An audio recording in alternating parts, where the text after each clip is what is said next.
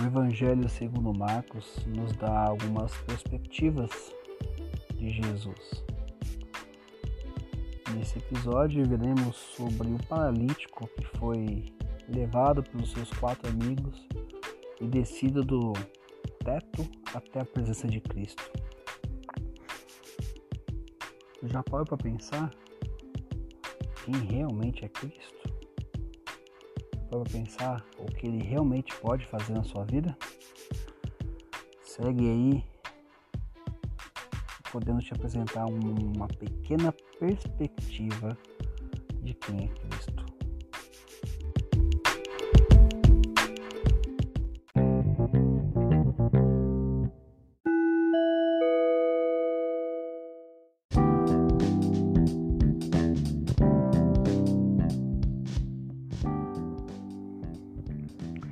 Uma das características mais cativantes de Jesus era a sua disposição para entrar em situações difíceis.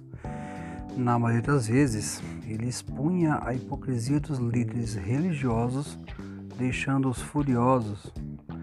Na história de hoje, um paralítico é apresentado a Jesus de uma maneira muito ousada. Os amigos do paralítico fizeram uma abertura no teto da casa onde Jesus se encontrava. Para entrarem na casa, e assim evitar a multidão, acreditando que ele curaria o homem. Vendo a fé que eles tinham, Jesus disse ao paralítico: Filho, os seus pecados estão perdoados.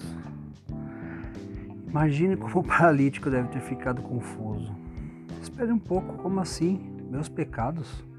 Vim aqui para o Senhor curar as minhas pernas. Aí vem ele para ser curado, mas Jesus diz que seus pecados estão perdoados. A cena muda para os espectadores. Alguns da multidão se revoltaram em seu íntimo. Ele está blasfemando, pensaram eles. Quem pode perdoar pecados a não ser somente Deus? Esses escribas da lei entendiam que Jesus estava reivindicando poderes semelhantes aos de Deus afirmando que ele era Deus. Bem, não é uma boa ideia questionar Jesus em pensamento, estando na sua presença, porque ele sabe o que você está pensando e vai chamar a sua atenção, assim como foi nesse caso. Por que vocês estão remoendo essas coisas em seu coração? Ele lhes perguntou. Observe, ele chama a si mesmo de filho do homem esse título atribuído a Cristo faz alusão a Daniel 7, 13 e 14, onde narra uma visão de um ser humano, filho do homem, que vinha entre as nuvens para receber a autoridade do ancião de dias. Somente Deus pode vir entre as nuvens, os homens não podem. Portanto, o título Filho do Homem possui autoridade divina os líderes religiosos entenderam exatamente o que ele estava dizendo. Jesus afirmou ser o próprio Deus. Só depois, Jesus diz ao paralítico que pegue a sua maca e vá para casa. Ele faz a conexão da cor espiritual com a física. Não podemos ver os pecados sendo perdoados, mas podemos ver o paralítico se levantar e caminhar. Jesus realiza a cura física para demonstrar que ele tem autoridade para realizar a cura espiritual. O poder demonstrado àquele jovem é o mesmo poder que ele exerce nas nossas vidas hoje. Primeiro, o Filho de Deus tem influência sobre o nosso corpo, ele nos formou no ventre, cuidou do nosso nascimento, tem nos ajudado a crescer e tem nos curado. Jesus se importa com nosso corpo mortal e com todos os dias nesta terra que Ele determinou para cada um de nós. Assim como o paralítico e seus amigos, também podemos nos aproximar de Jesus, convictos de que Ele vai restaurar as nossas forças, curar o nosso corpo e conservar fisicamente intactos.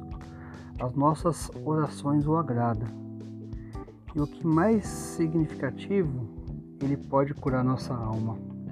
Por meio da sua morte sacrificial na cruz, Cristo pagou o preço pelos nossos pecados, nos libertou da condenação e abriu um caminho para nos reconciliarmos com Deus.